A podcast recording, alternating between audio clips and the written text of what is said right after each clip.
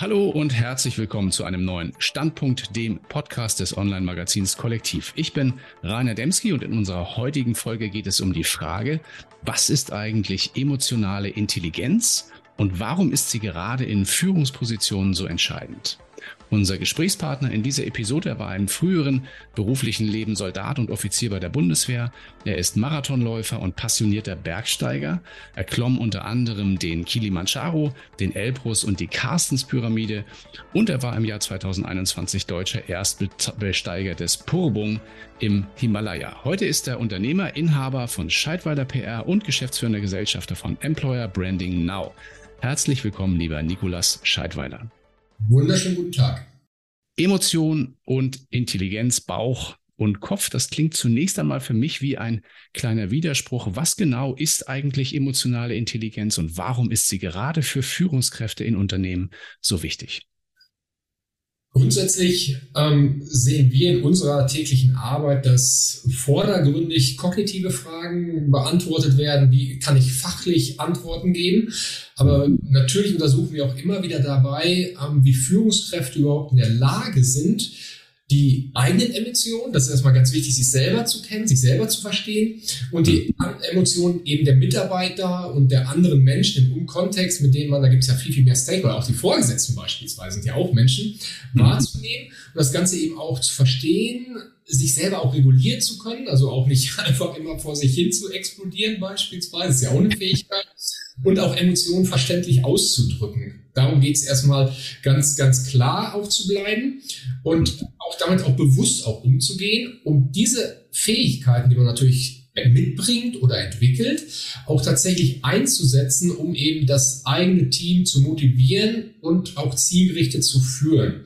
Grundsätzlich hilft eben dann auch die emotionale Intelligenz dabei, eine, eine die Unternehmenskultur umzusetzen, die strategisch natürlich festgelegt wird, Konflikte zu lösen, vielleicht Konflikte auch präventiv zu bearbeiten mhm. und natürlich dabei helfen, die Mitarbeiter beim vollen Potenzial, bei der Ausschöpfung des vollen Potenzials zu unterstützen. Mhm. Da sind wir auch schon mittendrin, in, also in, in diesem Thema Mitarbeiterführung, Mitarbeitermotivation. Welche Rolle spielt emotionale Intelligenz in diesem äh, Handlungsfeld und wie setze ich sie ein? Es ist für uns in unserer Arbeit, man muss dazu, ich betone immer noch mal wissen, dass wir auch im Corporate-Kontext arbeiten, also eher Organisationsentwicklung sehen. Aber mhm. aus der Organisationsentwicklung kommt natürlich auch immer das große Thema Führungsentwicklung. Und Mitarbeiter brauchen vorrangig natürlich auch erstmal klare Prozesse, eine klare Organisation. Das ist immer ganz, ganz wichtig. Und dann mhm. gibt es aber den zweiten Aspekt, wie bringe ich diese objektiven Festlegungen, Organisation, Hierarchien und so weiter. Wie übersetze ich das dann eben emotional? Wir alle als Menschen, so wie wir jetzt uns unterhalten, ähm, klar, wir wissen, was wir zu tun haben, aber es muss natürlich auch eine Verbindung aufstehen, um dann eben Sicherheit zu geben, um Motivation zu geben und auch ähm, ein großes Thema Sicherheit ergibt natürlich dann auch die Freiheit, für die Mitarbeiterinnen und Mitarbeiter auch Entscheidungen zu treffen, aktiver zu sein. Mhm. Und äh, das Ganze natürlich auch, Führungskräfte haben ja auch manchmal selber Sorgen. Das muss man ja auch sagen, wenn dann ähm, neue Entscheidungen getroffen werden, Veränderungsprozesse festgelegt werden, eben durch das höhere Management beispielsweise. Mhm. Und da ist natürlich immer so die Frage, das macht ja auch was mit mir. Muss ich mich selber beobachten als emotionale, äh, in der emotionalen Intelligenz? Und wie kommuniziere ich dann mit den äh, Mitarbeiterinnen und Mitarbeitern? Und das ist dann schon sehr, sehr spannend, ähm, wie man diesen Druck dann transportiert, kanalisiert und ja, auch für die Veränderungsprozesse eben die Motivation hochhält. Also die Frage ist halt, wie weit kann ich unterstützen? Und unsere Erfahrung ist aber auch, dass kommunikativ starke Führungskräfte, die selber ihre Emotionen kennen und auch dann verstehen, was die Mitarbeiterinnen und Mitarbeiter für Probleme haben, Gefühle haben und eben in dieser Interaktion, das ist, wie gesagt, auch ein Geben und Nehmen. Ich würde gar nicht sagen, dass es nur ein, eine Herausforderung der Führungskraft selber ist, zu sagen, ja, ich muss jetzt immer äh, versuchen, emotionale Intelligenz zu, äh, zu beweisen und mich selber zurückzunehmen. Nein, man kann sagen, dass man selber dass es einem selber vielleicht auch manchmal nicht so gut geht und so Verständnis erzeugen in, der, äh, in seinem Team beispielsweise. Mhm. Wie wirken sich denn, denn diese Fähigkeiten, diese, diese, diese, ja, diese Herangehensweise, emotionale Intelligenz als Führungsprinzip auf etwas äh, wie zum Beispiel Betriebsklima oder auch Arbeitszufriedenheit aus? Gibt es da Erfahrungswerte? Ja, ja, gibt es auf jeden Fall. Wir sehen in unserer Arbeit, ähm, wir machen das jetzt seit, ja, im Bereich Employer Branding, muss man auch so ein bisschen fast schon mit Stolz sagen, Early Adapter seit 2014, fast das Zehnjährige in der, in der Branche und äh, beobachten da tatsächlich eben im Bereich Employer Branding, das Leadership Branding, wenn man das so als äh, Unterbegriff sehen möchte, ähm, eben, eben das ganze Thema Führung wird immer wieder ein großes Thema sein für das Betriebsklima und natürlich auch die Arbeitszufriedenheit. Äh, wie gesagt, immer in dem Kontext denken. Ähm, ich weiß nicht, kleine Ausführung. Äh, ich weiß nicht, wie weit die Zuhörer schon äh, und Zuhörerinnen schon vom Golden Circle gehört hat, vom Simon Sinek. Ähm, der mhm. spricht ja immer davon, start with the why. Das, der baut quasi Produktmarken so auf, dass man sagt, was ist das Produkt, wie arbeiten wir und welche Werte vertreten wir, also das Warum oder wozu sollte man unser das ganze Prinzip kann man auch übersetzen auf das Thema Arbeitgebermarke. Das heißt, was bieten wir an? Gehalt, Dienstwagen, äh, Arbeitszeit, also alles, was im Prinzip auch auf einer Stellenanzeige steht. Dann gibt es eben die Frage, das Wie, wie arbeiten wir zusammen? Wie sind die Prozesse? Wie gestalte ich meine Freizeit auch im Kontext als Arbeitnehmer, Arbeitnehmerin? Und dann gibt es Kern, das Warum, was sind unsere Werte als Arbeitgeber, wozu stehen wir jeden Tag auf, in Anführungsstrichen, um die Welt zu verbessern, der sogenannte Purpose. Und ja. ähm, wenn wir das aber jetzt runterbrechen, zeigt unsere Erfahrung, das Was ist natürlich wichtig, wir brauchen äh, entsprechendes Gehalt, hängt immer natürlich auch von der Hierarchie und Karriereebene ab, von dem Job. Aber wir erkennen immer, dass das Wie ganz, ganz zentral ist für die Mitarbeiterinnen und Mitarbeiter. Und das Wie beantwortet eben auch die Frage, wie wird geführt bei uns? Wie ist das Betriebsklima? Und das führt wiederum zu der hohen Arbeitszufriedenheit. Und wir müssen immer darauf achten, dass wir natürlich ein, ein äh, klares Warum festlegen, bestimmte Werte festlegen. Das kann ambitioniert sein, das kann wertschätzend sein, zuverlässig, mit Humor. Da gibt es einen ganz großen Wertekatalog, den man erarbeitet. Aber dieser Wertekatalog muss sich dann eben auch übersetzen lassen in Führung und dann eng verbunden mit der emotionalen Intelligenz, weil ich ja auch weiß, dass nicht jeder Mensch, der im Unternehmen arbeitet, die gleichen Bedürfnisse und Gefühle hat. Und deswegen kommt die Führungskraft äh, mit ihrer emotionalen Intelligenz ins Spiel, um das Warum in das Wie zu übersetzen und zu verstehen, welcher meiner Mitarbeiter, welche meiner Mitarbeiterinnen hat welche Bedürfnisse, die ich dann auch übersetzen kann. Weil es äh, wenn wir immer sprechen von flachen Hierarchien oder, oder Respekt oder sowas. Wir beide allein schon, wie wir hier zusammen sitzen, haben ganz unterschiedliche Erwartungen, was Respekt heißt. Also, wenn ich geführt werden müsste, würde Respekt vielleicht was anderes bedeuten als für Sie. Kann natürlich in diesem Fall natürlich auch vielleicht gleich sein. Und darauf kommt es dann eben mit der emotionalen Intelligenz an, um dort das Betriebsklima zu verbessern, die Arbeitszufriedenheit zu verbessern und eben dadurch auch eine gewisse Produktivität hochzuhalten.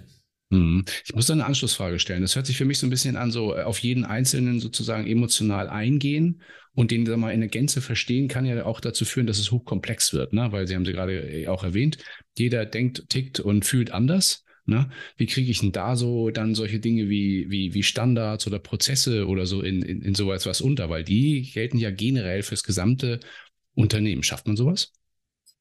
Da, das wird jetzt führt fast schon ein bisschen auch raus in das Thema eben Recruiting beispielsweise oder auch in das Thema Personalmarketing. Also ja. wie, welches Image möchte ich auch transportieren? Ähm, wenn wir beginnen, äh, bei Kunden auch immer zu überprüfen, fragen wir natürlich auch immer, welche Menschen oder welche Mitarbeiter braucht ihr, wer soll bei euch arbeiten? Und dann kommt natürlich immer so, ja, alle können bei uns arbeiten.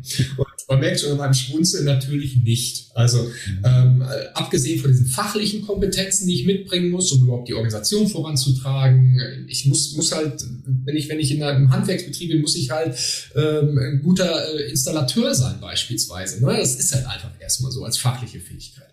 Mhm. Und dann gibt es eben die äh, sozialen und die kulturellen Fähigkeiten, sprechen wir von. Die kulturellen Fähigkeiten, also trage ich die Werte des Unternehmens, was ja auch in Bandbreite sein kann, aber eben dann auch, welche sozialen Fähigkeiten brauche ich, um meinen Job gut zu machen. Und da braucht natürlich der Installateur, der Meister und der Geschäftsführer brauchen natürlich da an der Stelle schon unterschiedliche soziale Fähigkeiten. Und das muss ich eben dann auch schon mal nach außen kommunizieren, weil es ist einfacher, und jetzt lege ich mich auch ein bisschen wieder in die Nesseln, aber das mache ich auch bewusst, wenn man eine Art gleichen Menschenschlag hat. Das muss gar nicht das gleiche Geschlecht sein, aber es muss vielleicht die gleichen Einstellungen sein. Also deswegen helfen wir bei immer, sogenannte Stereotype zu entwickeln in der Bewerberansprache, Bewerberinnenansprache. Und mhm. diese das kann natürlich auch sein, das können alles junge Bachelor-Akademiker sein, die, die, für die der Klimaschutz ganz groß ist. Es kann aber auf der anderen Seite aber auch einfache Mitarbeiter sein, die sagen, oh, mir reicht, wenn ich 14 Euro die Stunde bekomme, alles andere ist mir egal, was in der Umwelt passiert.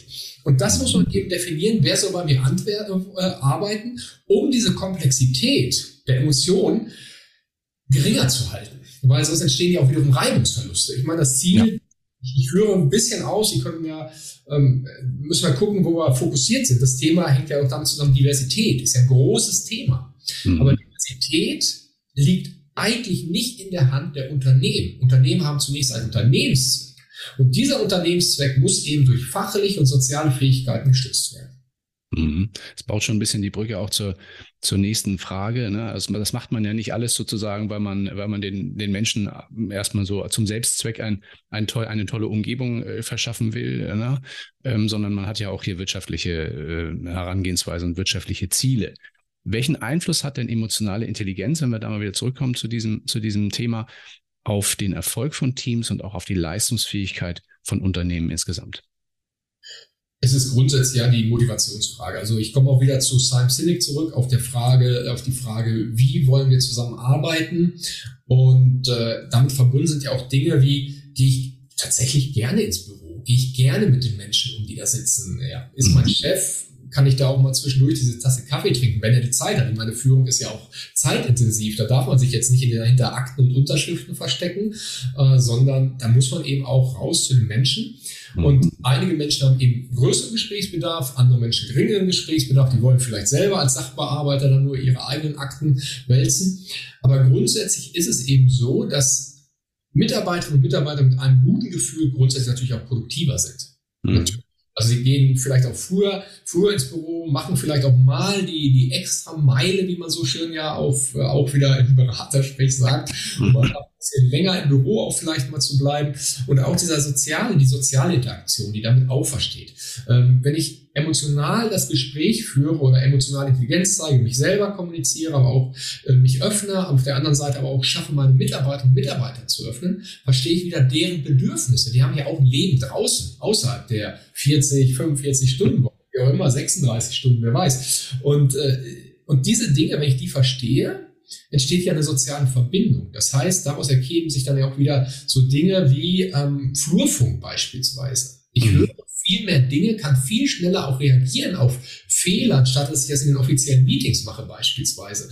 Und ähm, außerhalb dieser Prozesse muss es eben diese latenten Strukturen auch geben, um tatsächlich schnelle Lösungen zu finden. Dass man mal sagt, ich rufe den mal eben an unter Umständen. Natürlich immer schwierig, eine Abwägung, Wunsch der Organisation zu sagen, wir haben hier klare Prozesse, aber das emotional, die emotionale Übersetzung, die soziale Interaktion führt eben dazu, auch mal schneller Probleme zu lösen oder Konflikte überhaupt früher zu erkennen. Mhm. Hört sich trotzdem alles noch so ein bisschen nach weichen Faktoren an oder so Dingen, die sozusagen so ein bisschen, ich will nicht sagen zufällig passieren, aber doch äh, vielleicht schwer steuerbar oder schwer messbar sind, also zumindest auf den ersten Blick. Ne? Mag sein, dass es ganz anders ist. Deswegen die nächste Frage äh, führt so ein bisschen in, in die Metrik. Ne? Kann man äh, emotionale Intelligenz von Führungskräften eigentlich irgendwie messen? Gibt es dafür Methoden oder auch Kennzahlen? Grundsätzlich muss ich ein bisschen zwischenschalten. Ich bin jetzt nicht ganz der Experte für das Messen und Testen äh, der Thema äh, emotionale Intelligenz. Es gibt grundsätzlich, wie auch in, in IQ-Tests, also in, wirklich intelligenzbasierte Tests, kann es einmal um die Fähigkeitsfrage gehen, aber es kann natürlich auch um die Eigenschaftsfrage gehen. Also mhm. Fähigkeit, verstehe ich überhaupt was? Sowas kann man objektiv testen. Das kann man auch tatsächlich mal googeln, emotionale Intelligenz testen beispielsweise. Gibt es auch Tests, die man nutzen kann, um sich selber mal ein bisschen zu messen. Persönlich bin ich da aber auch etwas skeptisch, wie aussagekräftig solche äh, Tests tatsächlich sind, weil wir natürlich auch alle versuchen, uns äh, bei solchen Tests im besten Licht darzustellen. Also wir wissen ja alle, dass ähm, äh, ja, wenn, wenn da eine Frage kommt, ähm, kann ich kann ich mit Kritik umgehen beispielsweise. Ja. ja, natürlich können wir alle super mit Kritik. genau. Wer nicht? Ne? Also wir sind die besten Kritik. Ich gebe es so, ich ich habe da eher ich habe da eher tatsächlich. Nein, das ist auch falsch es kommt eben auf das Wie an. Wie, äh, wie werde ich kritisiert? Ne, das ist, glaube ich, die Frage. Ne? Kann ich mit Kritik umgehen? Ist halt wieder eine Frage, die einfach auch ein bisschen zu, ähm, ja, vielleicht auch zu platt ist in diesen Tests. Es gibt Tests, die sind natürlich komplexer und so weiter. Aber wie gesagt, das kann man sich auch gerne mal ähm, ja, eine Suchmaschine im Netz suchen und dann einfach mal eingeben. Und dann kann man eben auch so Dinge testen wie emotionales Selbstbewusstsein, wie selbst reguliere ich mich, also bin ich der Choleriker, die Cholerikerin beispielsweise, wie auch meine Selbstmotivation. Natürlich der große Begriff Empathie, wie weit kann ich mich hineinversetzen in andere Menschen, zwischenmenschliche ja. Fähigkeit, Smalltalk ist zum Beispiel auch ein Führungskraftthema meines Erachtens. Äh, Konfliktlösung und eben dieses positive Beeinflussen. Dann gibt es aber im zweiten Moment, wenn ich zum Beispiel ähm, auch schon die Mitarbeiterinnen und Mitarbeiter im Unternehmen habe, gibt es natürlich die ganzen klassischen äh, Feedback-Verfahren beispielsweise, 360-Grad-Feedback oder 270 Kunden, also 360 Grad, wenn man zum Beispiel auch Kunden mit einbeziehen könnte, weil auch Kunden sind natürlich für äh, das Thema emotionale Intelligenz wirklich wichtig, gerade im Vertriebsbereich beispielsweise. Das ist ja mhm. auch, ähm, ja, für, für jeden Vertriebler ist natürlich das Thema emotionale Intelligenz auch ein Thema, an dem man arbeiten muss, sie arbeiten muss, um sich auch in äh, Kunden, Kollegen, aber äh, Mitarbeiter und Vorgesetzte hineinzuversetzen. Das ist ja nicht nur immer ein Führungsthema. Und sowas kann man natürlich dann auch mit einem ja, fundierten 360-Grad-Feedback-Verfahren zum Beispiel beschäftigen. Und ansonsten gibt es natürlich auch eher klassische ja, KPI, Key Performance Indicators, ähm, die tatsächlich dann beispielsweise eben Fluktuationsraten messen, so wirklich als ah, relativ objektiven Punkt. Da liegen natürlich das Thema Mitarbeitermotivation kann man auch jährlich erheben beispielsweise. Das wäre dann eher ein quantitativer Test, wo man Mitarbeiterumfragen macht. Ähm, also äh, zu den Kennzahlen gibt es auch äh, viele Möglichkeiten, die dann tatsächlich nochmal objektiver werden und auch tatsächlich im sogenannten ähm, Outflow liegen. Das heißt, Umsatz kann man auch messen, beispielsweise auch Umsatzentwicklung ja. lässt nicht alleine auf das Thema Führen zurückführen, äh, zurückbeziehen, zurückführen. Auf der anderen Seite wären das aber mit die objektivsten Kriterien, weil am Ende, wie schon in den vorhergehenden Fragen beantwortet, geht es auch ums liebe Geld. Und äh, deswegen man sollte emotionale Intelligenz als wichtigen Faktor bezeichnen, aber er kann eben nicht als sozialer Parameter alleine stehen. Mm, alles klar. Ähm, Sie hatten es vorhin schon angesprochen, das Thema Recruiting. Na, wenn wir jetzt mal wirklich ganz speziell über das Thema Führungskräftegewinnung, Führungskräfte-Recruiting sprechen, woran erkenne ich denn jetzt als Personalverantwortliche oder auch als Unternehmerin, Unternehmer, ob eine potenziell neue Führungskraft bei mir die nötige emotionale Intelligenz mitbringt?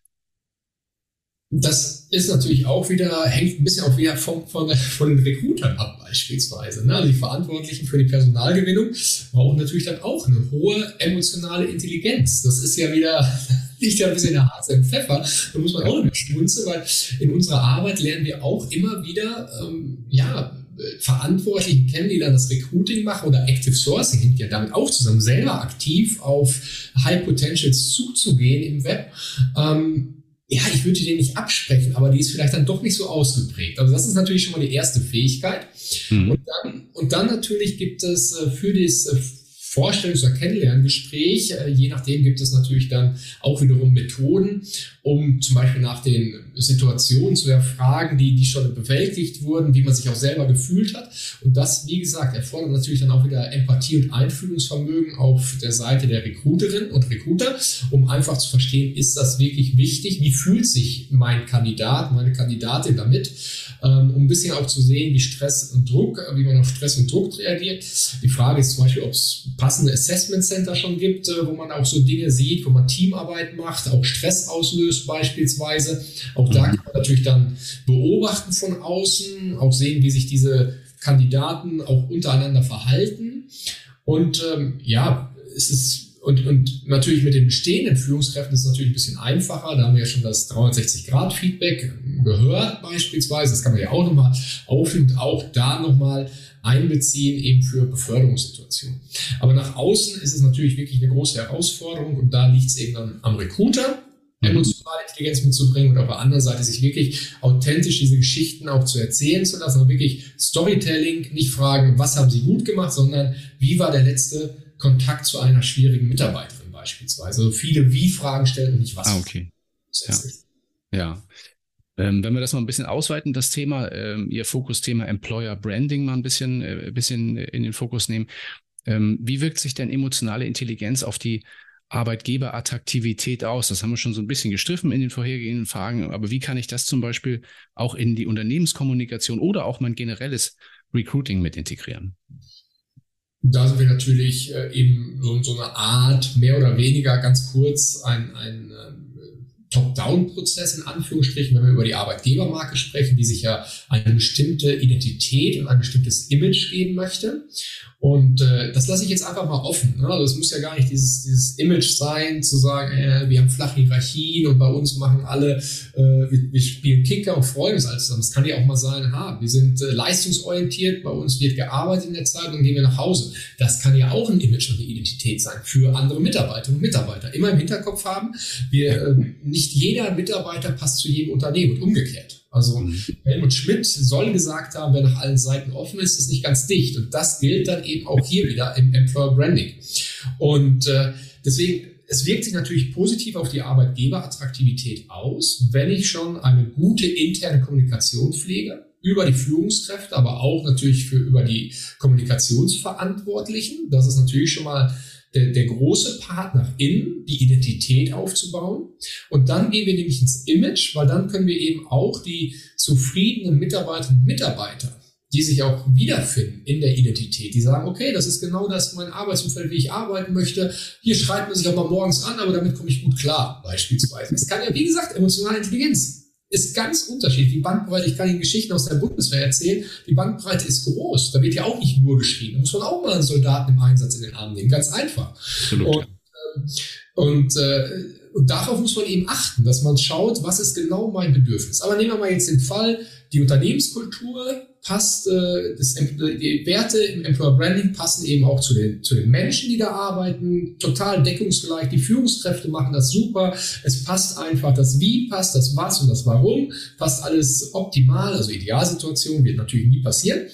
Aber in dem Moment kann ich eben auch in die Kommunikation nach außen gehen, das Personalmarketing und Recruiting indem ich dann nämlich beginnen kann, authentische Geschichten zu erzählen. Und Stichwort Markenbotschafter, ich kann dann halt die zufriedenen Mitarbeiter und Mitarbeiter einsetzen, die dann in Stories, im Blog, bei YouTube, bei Video beispielsweise bewusst emotional ihre Geschichten auch wieder erzählen und sagen, deswegen bin ich zufrieden, weil ich ja eben verstanden werde.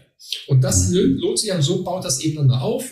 Identität, Führung, Image und dann haben wir, glaube ich, ein, ein sehr super Employer Branding, sehr effektiv dann auch nach außen. Mhm. Und nicht nur, nicht nur in Medien, sondern eben auch äh, vielleicht noch ein ganz entscheidender Faktor auch im Freundeskreis oder am Stammtisch oder so. Ne? Ja, also Stichwort also, Empfehlungsmarketing. Äh, Word of Mouse, äh, Mitarbeiter werden Mitarbeiterprogramme im sozialen Umfeld, äh, die sind ja auch, die Mitarbeiterinnen und Mitarbeiter sind ja auch in, in Vereinen, eben sind Väter, sind Mütter, sind Onkels, mhm. sind Tanten, sind Großväter, Großmütter und natürlich da absolut richtiger Punkt, das habe ich jetzt kurz unterschlagen, ja, also eben als Multiplikator Multiplikatoren generell hilft das natürlich auch. Mhm. Jetzt ist es ja so, dass ich im Unternehmen in der Regel erst, erst, erst sei ich, ich, ich, ich baue mir gerade ein Startup auf, äh, nicht so bei Null anfange, ne, sondern ich habe ja ein bestehendes Unternehmen, im Zweifel, da ist schon ein Team und vielleicht beschäftige ich mich zum ersten Mal ganz bewusst mit dem Thema emotionale Intelligenz. Das gab es vielleicht vorher noch nicht als Programm, jedenfalls noch nicht so, äh, nicht, nicht strukturiert. Ähm, da stellt sich natürlich die Frage, wenn ich mit meinem bestehenden Mitarbeiterstamm arbeite, ähm, dann bin ich auf einem Status quo. Ne? Und da stellt sich mir die Frage, kann ich so etwas wie emotionale Intelligenz anders als im Recruiting, wo ich vielleicht mit bestimmten Voraussetzungen rausgehe, im bestehenden Team auch trainieren oder fördern? Jetzt haben wir natürlich einerseits die Frage, die Teams und einerseits auch eben die Führungskräfte oder die einzelnen Menschen, die ich dann auch besser machen kann. Mhm. Und ähm, Natürlich kann ich jetzt einmal äh, reingehen und sagen, ich biete eben Schulungen oder Workshops an, erarbeite quasi, übersetze das und immer dann denken, ähm, wir kommen ja eher aus, dem, aus den Werten des Employer Brandings. Also wir haben ja bestimmte Werte definiert als Arbeitgeber. Also ich versuche ja immer zu schauen, dass ein Arbeitgeber attraktiv wird. Und ein Aspekt davon ist eben emotionale Intelligenz und eine Führungskraft, die diese auch besitzt. Ja. Und jetzt ist es ja so, dass ich einerseits natürlich diese Werte einmal übersetzen kann auch in den Teams, dass wir auch mit den Teams arbeiten, sozusagen. Das sind die Werte, die wir erarbeitet haben, auch mit der Belegschaft und so weiter. Ne? Das ist ja so ein ähm, iterativer Prozess im Grunde. Also sagt nicht die, die, das Management, äh, wir sagen, äh, das sind jetzt unsere Werte, sondern man arbeitet, er arbeitet natürlich auch mit der, mit der Belegschaft. Und diese wird dann eben in den Workshops nochmal intensiver besprochen, auch interpretiert, was ist überhaupt mit diesen abstrakten Begriffen Wertschätzung, äh, ambitioniert sein, mhm. ähm, Humor, Tradition, traditionell sein und so weiter. Was, ist, was bedeutet das eigentlich für uns? Das ist so ein bisschen das eine. Das führt aber auch eher dazu zu einer auch Vernetzung und eben auch dem Wie. Wie wollen wir diese Werte auch nutzen? Mhm. Und dann aber müssen wir auf die Einzelpersonen der Führungskräfte natürlich achten. Und dort erarbeiten wir oftmals auch Mentoring-Programme, gerade für jüngere Führungskräfte, die mhm. dann mit ausgewählten älteren Führungskräften auch regelmäßig Austausch pflegen zu ihren Problemen, zu ihren Entwicklungsschritten, die sie machen müssen, wo ihnen zum Beispiel nur Hau fehlt, emotionales Know-how fehlt, Umgang mit schwierigen Mitarbeitern, schwierigen Mitarbeiterinnen. Und ähm, das sind äh, Mentoring-Programm ist eher auch so ein klassisches Thema. Ja, da muss man natürlich auch schauen, dass die ältere Führungskraft auch eben die Fähigkeiten mitbringt, die das Unternehmen oder der Arbeitgeber eben erfordert. Ähm, und dann darüber hinaus, was fallbezogen ist, arbeiten wir natürlich dann auch mit Coachings, wo dann auch spezielle ausgebildete ja, Coaches eben sich um ihre Coaches kümmern und einzelne Problemstellungen nochmal anders bearbeiten, auch tiefer reingehen können in solche Themen. Inwieweit dann natürlich das funktioniert mit diesen ganzen ähm, Ressourcen oder Fähigkeiten der Coaches, der Mentoren beispielsweise, hängt natürlich dann auch wieder von den Einzelnen, von der Basis ab bei den Einzelnen. Und im Zweifel, das muss man auch eben sagen, wenn es dann nicht passt zwischen der Führungskraft und den Werten und den Zielen und den Prozessen des Arbeitgebers, die im Employer Branding festgelegt worden sind, steht auch eine Trennung am Ende im Raum. Also es kann ja auch sein, dass Menschen dann eben sich nicht mehr verändern können, nicht verändern wollen. Und da muss man dann auch ehrlich zu sich selber sein, zu beiden Seiten sein, das Gespräch führen. Und äh, für diesen Kandidaten, der dann vielleicht das Unternehmen verlässt, gibt es eben einen passenden Arbeitgeber, der vielleicht auch die Werte teilt. Und da muss man dann auch genau darauf achten und das eben auch erarbeiten, dass man sich dann nicht äh, weiter mit Führungskräften beschwert, du hast jetzt Wort so schwer mit sich rumträgt ähm, und tatsächlich dann eher positiv sagt, da wollen wir hin, diese äh, Führungskräfte wollen wir, so soll unsere so soll Führung sein bei uns im Unternehmen mhm. und ähm, das wäre eben auch am Ende äh, eines solchen Prozesses dann auch festzulegen. Mhm. Schöner abschließender Appell, wie ich finde. Und ich muss sagen, also bei diesem abstrakten Thema habe ich erst gedacht, naja, es ist weit weg von der Praxis, ist es aber überhaupt nicht. Ich finde, das stößt ganz, ganz viele Prozesse und auch, auch viele Reflexionen im Unternehmen an. Bleibt mir ein ganz, ganz herzliches Dankeschön zu sagen, lieber Herr Scheidwalde, für dieses tolle Gespräch. Wir könnten da noch, glaube ich, sehr, sehr viel weiter drüber sprechen. Aber natürlich, die wollen wir die Zuhörerinnen und Zuhörer auch nicht überstrapazieren. Ich glaube, da gibt es auch noch viele andere Möglichkeiten. Vielleicht machen wir dazu nochmal eine zweite Folge in die Richtung. Ja, Ganz ja. lieben Dank natürlich auch an unsere Zuhörerinnen und Zuhörer fürs dabei sein. Wir hören uns wieder und hoffentlich bald in einem der nächsten Standpunkte. Bis dahin alles Liebe und bis bald in einer nächsten Folge. Dankeschön.